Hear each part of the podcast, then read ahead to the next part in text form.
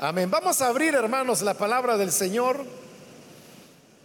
Y en esta ocasión lo hacemos en el Evangelio de Mateo. Busquemos el capítulo número 26, ya casi al final de este Evangelio, el capítulo 26.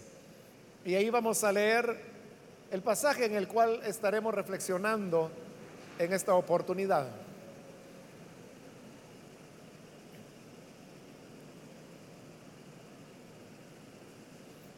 La palabra del Señor nos dice en el Evangelio de Mateo, capítulo 26, versículo 3 en adelante. Entonces los principales sacerdotes, los escribas y los ancianos del pueblo se reunieron en el patio del sumo sacerdote llamado Caifás y tuvieron consejo para prender con engaño a Jesús y matarle. Pero decían, no durante la fiesta, para que no se haga alboroto en el pueblo. Solamente eso leeremos, pueden tomar sus asientos, por favor.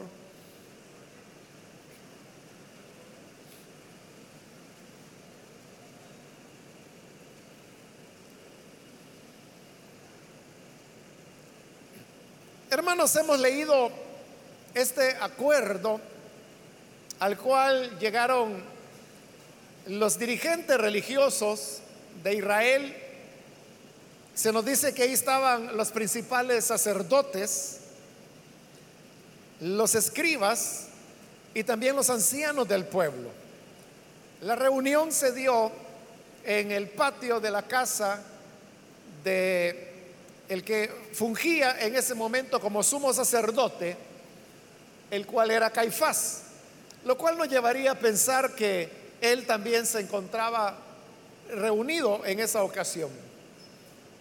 La razón por la cual se habían reunido es porque el Señor Jesús les estaba ya provocando muchos problemas, porque a través de su ministerio, y a través de sus obras de compasión, el Señor Jesús había mostrado que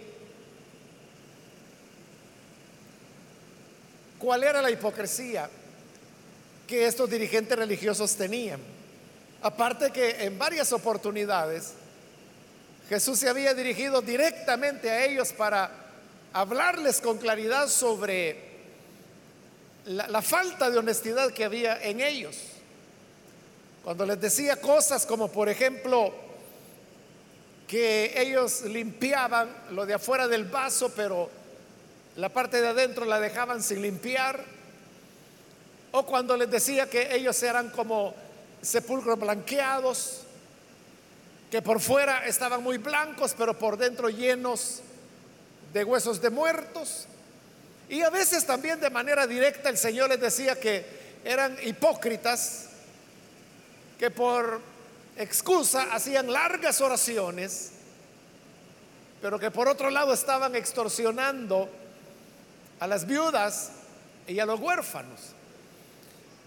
estos choques entre la hipocresía de los dirigentes religiosos y el Señor Jesús se fueron cada vez complicando más y más. Y como otras veces, hermanos, lo he explicado cuando hemos estudiado algunos de los evangelios, el Señor Jesús no hizo nada en absoluto para reducir eh, los roces, los encuentros, los choques que tenía con los dirigentes religiosos. Al contrario, cada vez parecía que el propósito del Señor era echarle más leña al fuego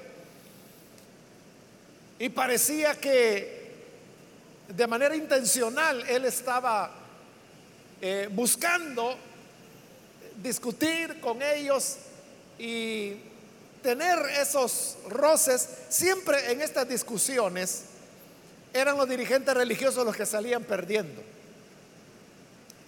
Porque a todas las preguntas, y muchas de ellas no eran preguntas honestas, sino que eran preguntas que llevaban trampa, se las hacían con el propósito de sorprender al Señor en una palabra maldicha y luego poderlo acusar. Pero siempre el Señor salía más adelante con su sabiduría y yendo más lejos de lo que ellos se podían imaginar. Hasta que llegó un momento, y eso ya al final de la vida del Señor, en que dice que ya nadie se atrevió a preguntarle más, porque mientras más preguntas le hacían, más humillados ellos resultaban. Entonces, como ya no tenía sentido para ellos seguir con esa confrontación, entonces llegaron a la decisión que lo mejor era deshacerse de él y que había que matarlo. Ahí lo dice el versículo 4, y tuvieron consejo para prender con engaño a Jesús y matarle. Ese era el plan original. El plan original es que iban a detener a Jesús, pero como ahí dice, con algún engaño. Le iban a atender alguna situación, alguna trampa no sabemos cuál podría haber sido porque eso ya no ocurrió así. Porque lo que cambió todas las cosas es que de repente apareció Judas, quien era uno de los doce cercanos del Señor Jesús, quien ofreció entregarlo. Entonces ya no fue necesario el plan que ellos estaban preparando, que era hacer una trampa, un engaño, y como resultado de eso, detener a Jesús. Y una vez estuviera detenido, entonces darle muerte. Ese era el plan original. Y dentro de ese plan, nos dice el versículo 5 que también en ese acuerdo ellos dijeron, no durante la fiesta, para que no se haga alboroto en el pueblo. Cuando ahí se habla de la fiesta, se estaban refiriendo a la fiesta de la Pascua, que ya faltaban muy poquitos días para poderla realizar. La Pascua judía era y sigue siendo la principal fiesta religiosa en el año que se practica dentro del judaísmo. Y era costumbre, y lo sigue siendo todavía el presente, que, los judíos que habían sido dispersados por las diversas naciones peregrinaban hacia Jerusalén en la fiesta de la Pascua y allí es donde se reunían con el propósito de celebrar la Pascua en Jerusalén. Ellos venían de, de diferentes ciudades, del norte de África, de Europa, de Asia, y todos iban en peregrinación hacia Jerusalén días antes que llegara la fiesta de la Pascua para poder estar ya ahí presentes durante la celebración que duraba siete días y luego participaban de la ceremonia de la cena pascual en Jerusalén. Muchos de ellos no se iban de inmediato, sino que se quedaban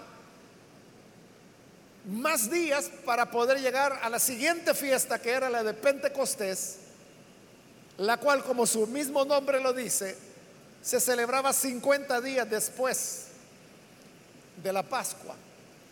Pero hablar de 50 días, hermano, uno diría, bueno, eran ya dos meses prácticamente. Entonces, ¿cómo es que podían alargar tanto su estancia en Jerusalén? Era porque el tiempo que les tomaba llegar desde sus propios países hasta Jerusalén les tomaba mucho más tiempo aún.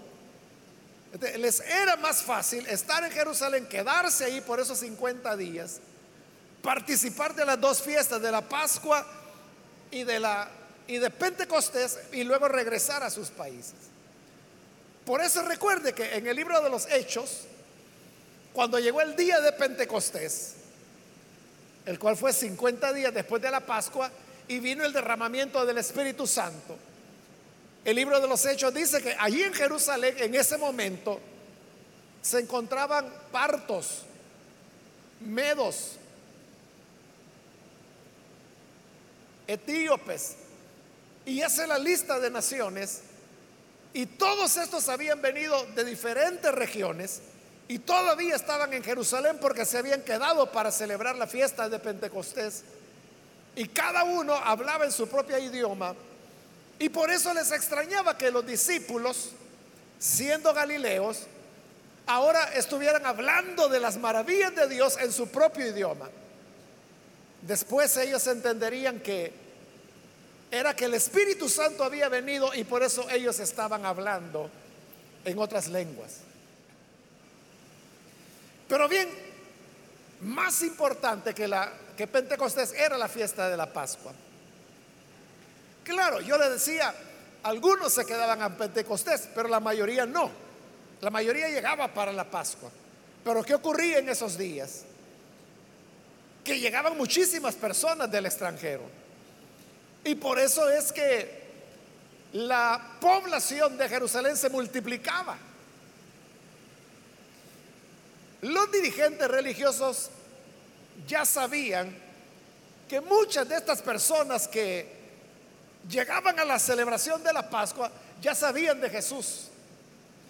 Y es más, algunos de ellos llegaban ya no solo por celebrar la fiesta de la Pascua, sino que también porque o querían conocer a Jesús, o querían escucharlo, o querían ver las señales que él hacía. Por eso es que por ejemplo, en el Evangelio de Juan, encontramos que dice que la gente para la fiesta de la Pascua, que habían llegado por eso, se preguntaban acerca de que si Jesús no iba a llegar en esa oportunidad, porque no lo habían visto. Entonces, eso muestra que tenían ese doble interés. Entonces, los dirigentes religiosos sabían perfectamente que para la fiesta Jerusalén iba a estar atestada de gente, la mayor parte de ellos extranjeros. Segundo, sabían que Jesús era muy popular. En medio de todas esas personas. Por lo tanto, ellos llegaron a ese acuerdo y dijeron, no durante la fiesta. ¿Por qué razón? Para que no se haga alboroto en el pueblo. Ellos eran dirigentes religiosos, pero en realidad ellos también eran operadores políticos. Lo que están haciendo aquí ellos es un cálculo político. Porque ellos dicen, si lo capturamos, como le digo, este era el plan original, engañarlo de alguna manera para capturarlo y ya capturado matarlo. Pero ellos dijeron, si hacemos eso durante la fiesta, cuando habrá multitud de personas, muchas personas entre las cuales Jesús es muy bien recibido, es aceptado, es popular. Entonces lo que vamos a lograr es que se nos va a armar un alboroto. La gente se va a levantar en contra nuestra. Y entonces veían el riesgo de un levantamiento popular que podía romper la estabilidad política que tenía Israel y ellos podían terminar en una muy mala situación. Para evitar que eso ocurriera, es que tomaron la decisión que no fuera durante la fiesta, para que así la gente no se alborotara. Ellos dijeron, tengamos paciencia, dejemos que pase la fiesta de la Pascua, la gente volverá a sus a sus naciones. Y cuando ya la gente se haya ido, ahí lo capturamos con algún engaño y luego lo matamos y ya no va a haber problema, porque si la gente se subleva, ya van a ser menos. Eso será más controlable que si lo hacemos con la multitud que va a venir para la fiesta. Ese fue el acuerdo que tomaron. Pero como le dije hace un momento, este plan original ya no lo ejecutaron porque ocurrió lo inesperado y es que aparece Judas, quien era uno de los doce, discípulos del Señor. Y entonces Él viene con un ofrecimiento y es que Él se los va a entregar. Se los va a entregar en un momento cuando las otras personas no se van a dar cuenta. Y era porque Judas conocía los hábitos del Señor Jesús. Judas sabía cuáles eran las rutinas. Entonces, lo que Judas les ofreció fue, yo se los entrego y se los voy a entregar en un momento cuando la gente no se dé cuenta, cuando Él va a estar casi solo. Entonces, yo voy a llegar, lo voy a saludar, le daré un beso para saludarlo y esa va a ser la señal. Que al que yo bese, ese es. Entonces échenle mano y captúrenlo. a los dirigentes religiosos, el ofrecimiento de Judas les pareció excelente. Le ofrecieron 30 monedas de plata y quedaron en el acuerdo que así iba a ser y así lo hicieron. Pero entonces note, ellos dijeron, no durante la fiesta, pero realmente ocurrió exactamente en la fiesta. Porque de acuerdo al testimonio del Evangelio de Mateo, de Marcos y de Lucas, el Señor fue capturado la noche misma de la cena pascual. Ese era el día principal, ese era el día número uno de siete que había en los cuales comían los panes sin levadura. Entonces vea, ellos habían dicho no durante la fiesta, pero fue en la fiesta. Las cosas ocurrieron en el tiempo que ellos no querían. ¿Y por qué no querían? Ya lo dijimos, ahí está bien claro. Ellos razonaron para que no se haga alboroto en el pueblo. Y sí lo capturaron en la fiesta. Pero entonces la pregunta sería, ¿hubo alboroto o no hubo alboroto por la captura de Jesús? ¿Hubo alboroto o no hubo alboroto? ¿Qué dice usted? ¿Lo hubo o no lo hubo? El alboroto que ellos temían era que la gente se levantara, porque como le digo, para ellos Jesús era muy querido. El alboroto que ellos temían era que la gente se levantara en contra de ellos, los dirigentes religiosos. Entonces yo le pregunto, ¿ese alboroto ocurrió o no ocurrió? No, claro que no. Sí hubo un alboroto, pero no fue en contra de ellos. El alboroto fue para pedir a gritos que crucificaran a Jesús. Entonces, ¿qué fue lo que pasó? Porque como le digo, ellos no solo eran líderes religiosos, ellos eran operadores políticos. De hecho, los saduceos era la secta que tenía controlado el sacerdocio, es decir, todos los sacerdotes eran saduceos. Y dice que en esta reunión estuvieron los principales sacerdotes. Y los saduceos eran ¿qué le diría? Zorros para poder manejar las relaciones políticas entre Roma y la gente. Eran sumamente hábiles. Entonces, en el análisis de esos operadores políticos y religiosos tan hábiles, el cálculo de ellos fue, no lo hagamos durante la fiesta. Porque si lo hacemos durante la fiesta, entonces habrá un alboroto en contra nuestra. Y fue durante la fiesta. Pero ¿por qué no hubo alboroto? ¿Por qué no hubo alboroto? ¿Por qué la gente no se levantó en contra de los dirigentes religiosos? ¿Será que les falló el cálculo político que ellos habían hecho? Que si era durante la fiesta la gente se levantaría. Porque así fue y al final no hubo levantamiento. les falló el cálculo político. A eso tenemos que responder. que posiblemente no, no, no les falló el cálculo político. No fue la valoración política la que estuvo mal. Lo que sí falló y lo que estuvo mal en el análisis de ellos es que no tuvieron en cuenta lo que es la naturaleza humana. Porque como ellos mismos lo dijeron,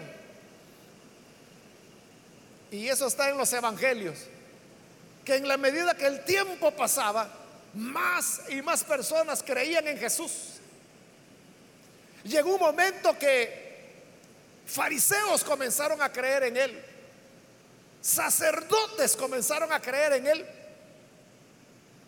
Y en una ocasión, está registrado ahí en los evangelios, que cuando vieron la multitud que iba detrás de Jesús, ellos dijeron, ya ven, toda la multitud va detrás de Él. No están logrando nada. Es decir, todos los esfuerzos de ellos para evitar que la gente siguiera a Jesús no les funcionaban.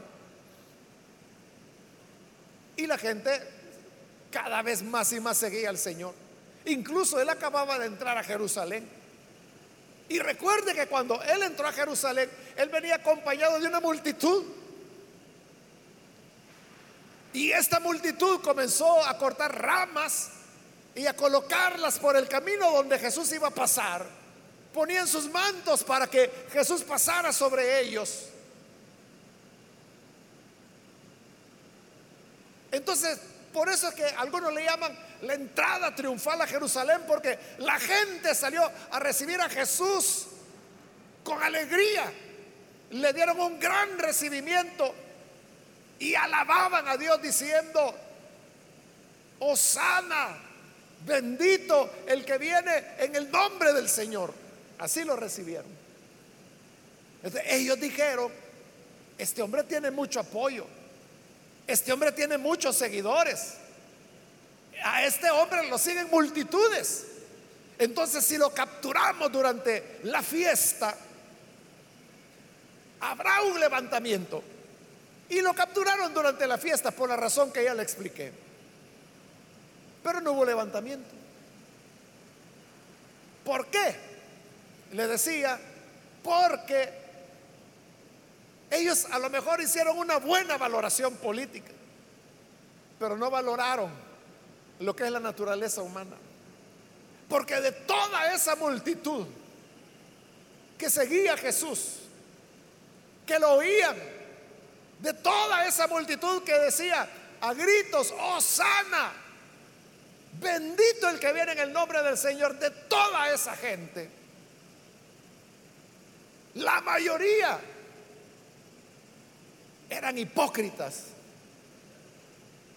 eran flojos en cuanto a la fe, no tenían un verdadero amor, una verdadera entrega hacia el Señor.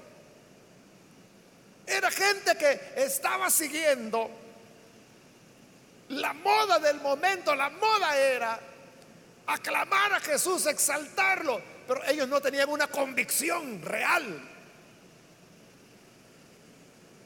Y esos mismos que una semana antes habían gritado, Osana, bendito el que viene en el nombre del Señor, fueron los mismos que una semana después gritaban, crucifícalo, no tenemos más rey que al César, crucifícalo.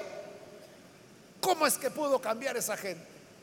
¿Cómo es que aquellos que lo exaltaban ahora están pidiendo que lo maten? En lugar por eso es que usted dudó. Cuando yo le pregunté, ¿hubo alboroto o no hubo alboroto? Usted dudó porque sí hubo un alboroto, como le digo, pero el alboroto fue en contra de Jesús. El alboroto fue para exigirle a Pilato que lo crucificara. Entonces vea, y no solo fue el alboroto para pedir que crucificaran a Jesús. Recuerde que en ese mismo alboroto también ellos alzaron la voz para pedir que dejaran libre a Barrabás. Porque Pilato sabía que Jesús era inocente. Y buscando una manera de dejarlo en libertad, era costumbre, era un, regalo para el pueblo judío. que las autoridades romanas en el día de la fiesta de la Pascua le daban como regalo a la población el dejar en libertad a un preso, cualquiera que la gente pidiera. Tenía que ser un preso político, porque nadie iba a pedir a un, a un ladrón, ¿verdad? O a alguien peligroso. Eran presos políticos. Entonces lo que hizo Pilato es que dijo, bueno, vamos a seguir la costumbre de la fiesta. Voy a dejar a uno libre.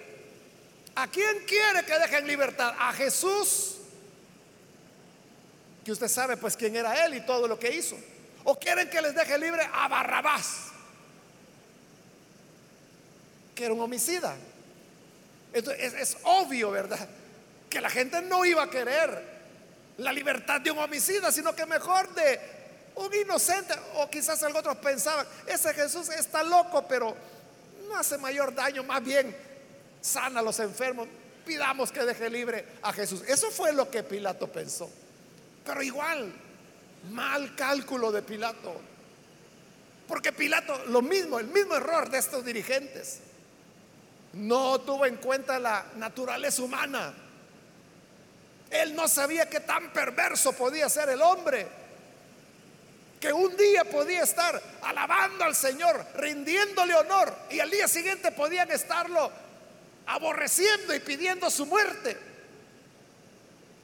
Por eso cuando Él les dio a escoger entre Pilato, perdón, entre Barrabás y Jesús, todos dijeron, suelta Barrabás, suelta Barrabás. Y tuvo que soltarles a Barrabás. Y luego él dijo, bueno, ¿y entonces qué vamos a hacer con este Jesús? Crucifícalo. Entonces uno se preguntaría, ¿y entonces a dónde están los amigos? ¿Y entonces a dónde estaba la gente de confianza? ¿Y qué se hicieron todos esos que lo recibieron con ramas, con los mantos sobre el camino? Gritando, Osana, bendito el que viene en el nombre del Señor. ¿Qué se hicieron? Ahí estaban. Pero su corazón había cambiado ya totalmente. ¿Por qué no hubo alboroto? Porque en el fondo ellos no conocían a Jesús, no sabían quién en realidad Él era. Ellos solamente veían a Jesús como un personaje curioso, que hablaba bonito, que daba gusto oírlo lo veían como alguien que sanaba enfermos. Cualquiera que estaba enfermo venía a él, era sanado. Algunos al ser sanados lo seguían amorosamente al Señor, pero otros no. Qué bueno que me sanó. Pero para ellos Jesús no significaba nada. Menos iban a estarse rindiendo al señorío del Señor. Otros simplemente eran curiosos cuando las personas dicen que se agolpaban sobre Jesús, era porque querían ver. Porque ¿quién no quisiera ver, hermanos, a un ciego que de repente comienza a ver? ¿O quién no quisiera ver, como había ocurrido con Lázaro, un muerto salir de la tumba? O como el hijo de la viuda de Naín, un joven ser resucitado. ¿Quién no quiere ver una resurrección? ¿Quién no quiere ver a un paralítico levantarse y comenzar a caminar? La gente iba detrás de él, no porque creyeran, era porque eran curiosos, porque eran metidos. Por eso es que iban detrás de Jesús, pero no había en ellos una convicción. Entonces los dirigentes religiosos veían las multitudes y dije, decían, qué barbaridad. Es que si lo capturamos durante la fiesta, toda esta multitud se va a levantar, hará un alboroto en contra nuestra. Pero ellos no tenían en cuenta que de esa multitud, la mayoría no tenían un verdadero amor al Señor, no tenían un verdadero reconocimiento de que Él era el Salvador. Eso había ocurrido varias veces allá en el Evangelio de Juan. En el capítulo 6, la escritura nos relata de cómo Jesús multiplicó los panes y los peces. Y la gente comió. Al día siguiente, bien temprano, todas esas personas andaban buscando a Jesús. Y uno diría, qué maravilla. Miren todos los que han aceptado a Jesús. Lo andan buscando. Señor, crecimos. Nos creció la iglesia en miles de seguidores en un, de un día para otro. Con una multiplicadita de panes y peces que hiciste, miles se nos han sumado. Y cuando esos miles llegaron a Jesús, ¿qué les dijo Jesús? Ustedes me buscan porque comieron pan. Y lo que andan buscando es el almuerzo de ahora. Esa era la realidad. No era que creyeran en lo que Jesús había dicho. Lo que Jesús había dicho es, yo soy el pan vivo que descendió del cielo.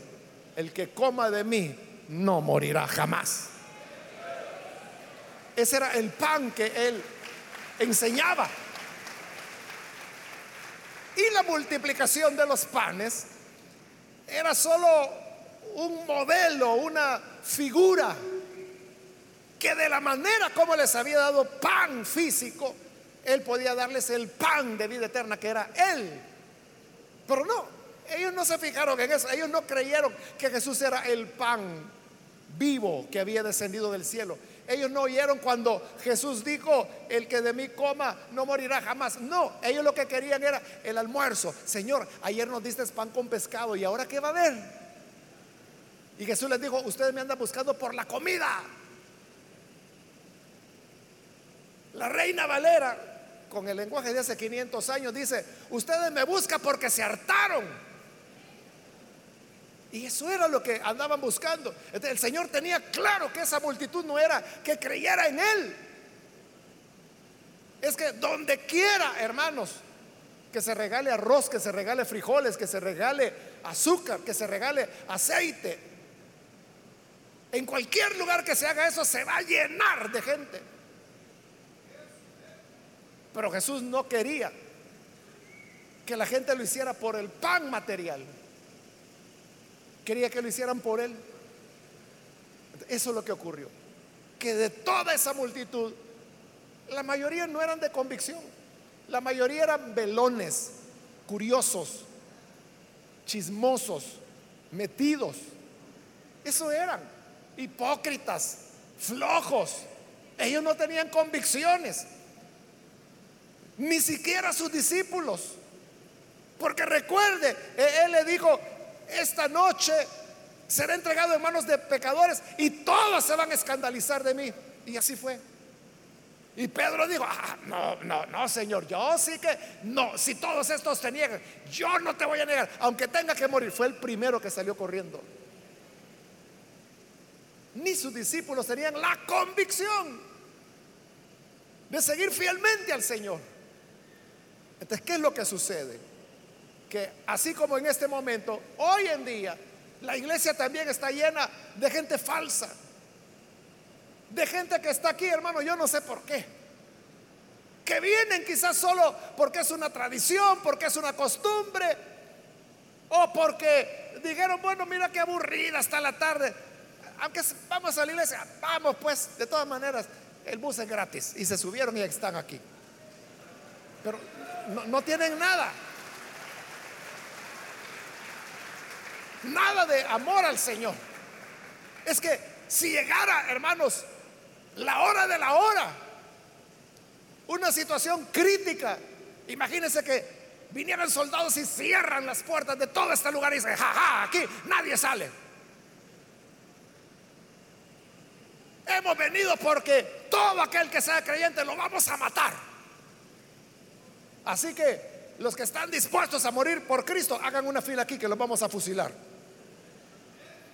¿Cuántos de los que estamos aquí pasaríamos? Usted diría, no, no, no, señora gente, si fíjese que, no, si yo porque mi mamá me trajo a la fuerza.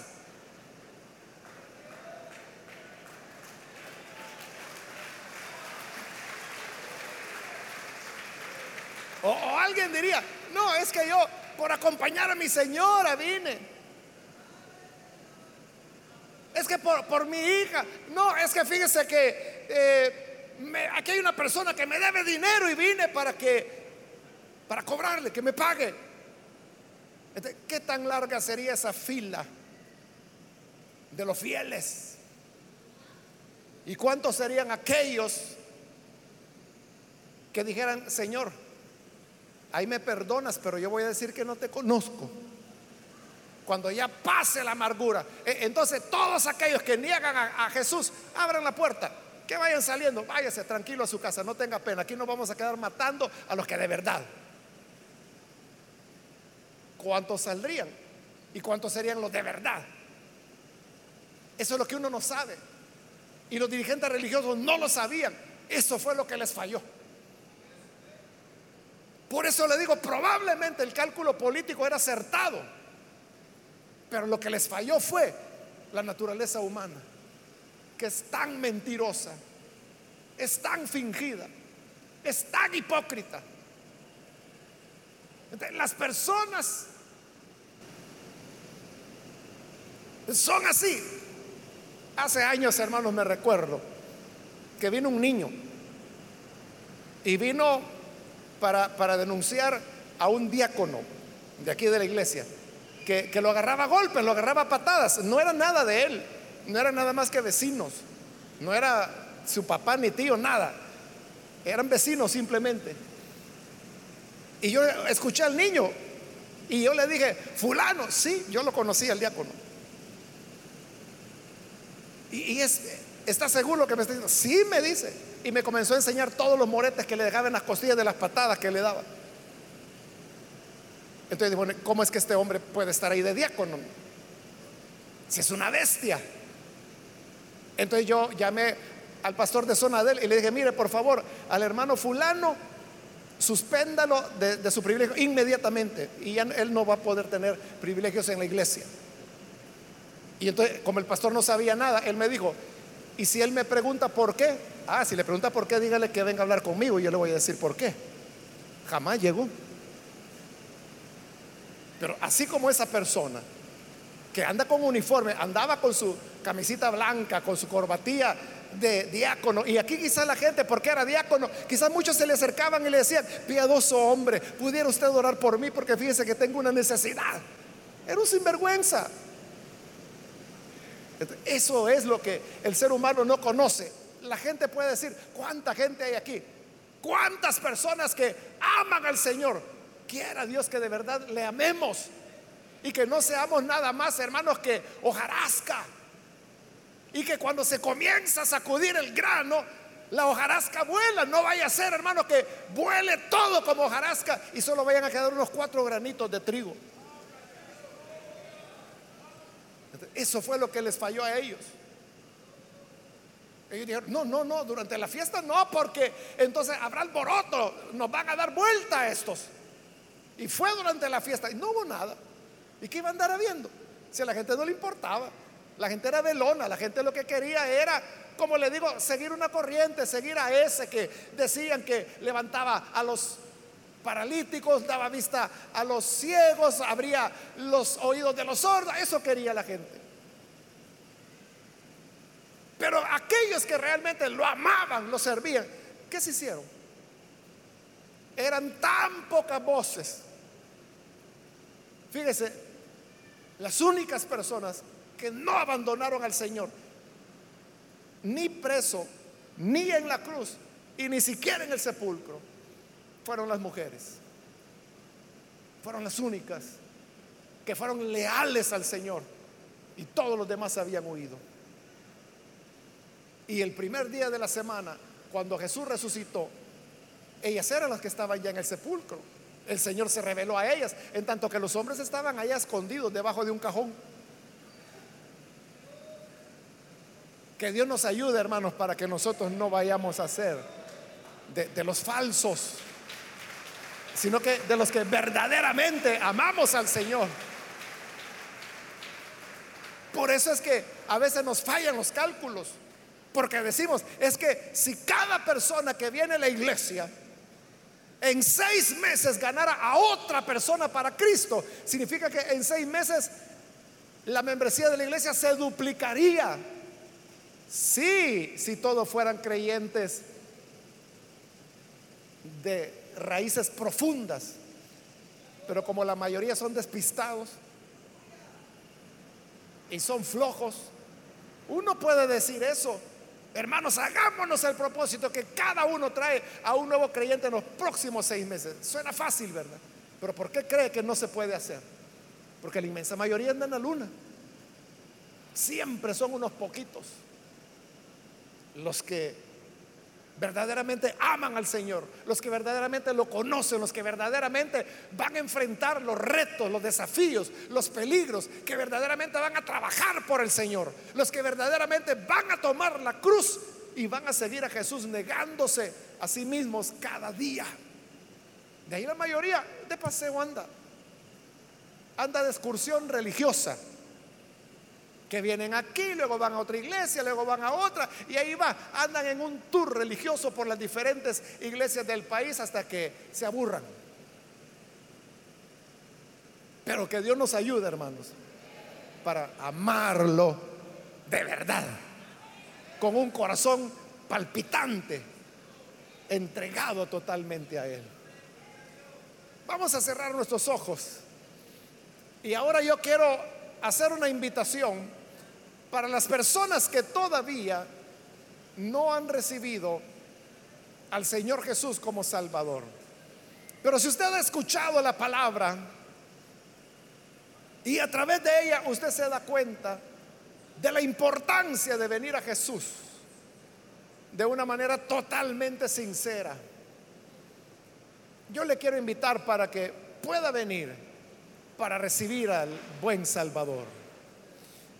Aquí hay un hombre que ha pasado ya, Dios le bendiga. Allá atrás hay otro hombre que viene, Dios lo bendiga, bienvenido. Alguna otra persona que necesita venir para recibir al Hijo de Dios puede ponerse en pie. Aquí hay otra persona, Dios la bendiga, bienvenida también.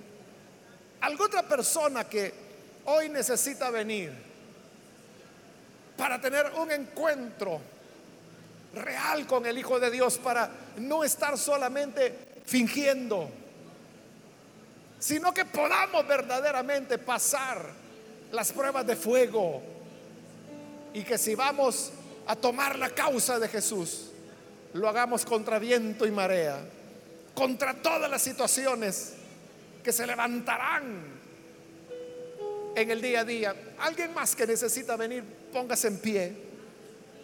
Hoy es cuando Jesús le está invitando venga, venga para abrazar al Señor y que sea algo totalmente sincero, realmente de corazón y no algo simplemente superficial o por agradar a alguna persona, por satisfacer a la familia. Hágalo porque en verdad hay una convicción en su corazón. Alguna otra persona que necesita venir, póngase en pie. Venga, queremos orar.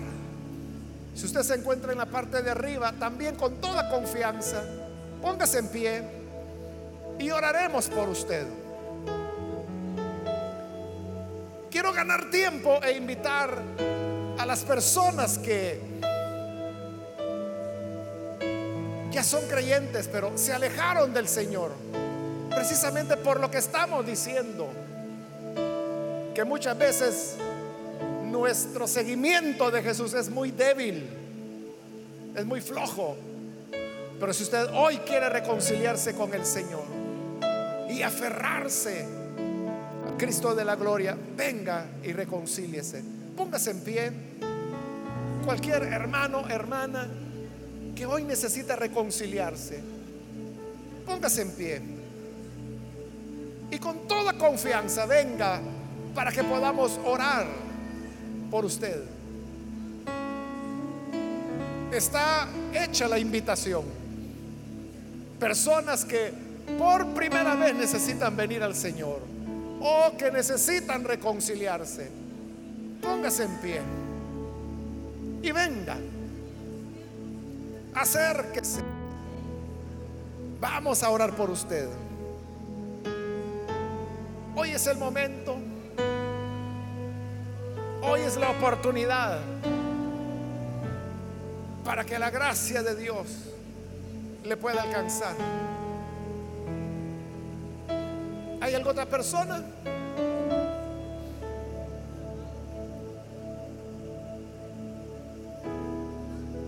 Voy a terminar la invitación.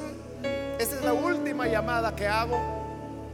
Si hay alguien más que necesita venir al Señor por primera vez o reconciliarse, póngase en pie, porque vamos a orar en este momento. Muy bien, aquí hay otro hombre más. Dios le bendiga. Bienvenido. Algo otra persona que necesita pasar. Póngase en pie. Que esa fue ya la última llamada que hice. A usted que nos ve por televisión, por internet o nos está escuchando por radio, le invito para que se una con estas personas que están aquí al frente y ore con nosotros. Padre, gracias por estas personas que están aquí, como también aquellos que a través de los medios de comunicación se están uniendo en esta oración. Te pedimos, Padre, que les puedas perdonar que les des vida nueva, que haya un encuentro real, profundo, sincero contigo, para que no sea solo una emoción religiosa o una tendencia de la familia, sino que haya un encuentro real que nos amarre a tu gracia y a tu amor de tal manera que siempre podamos, Señor,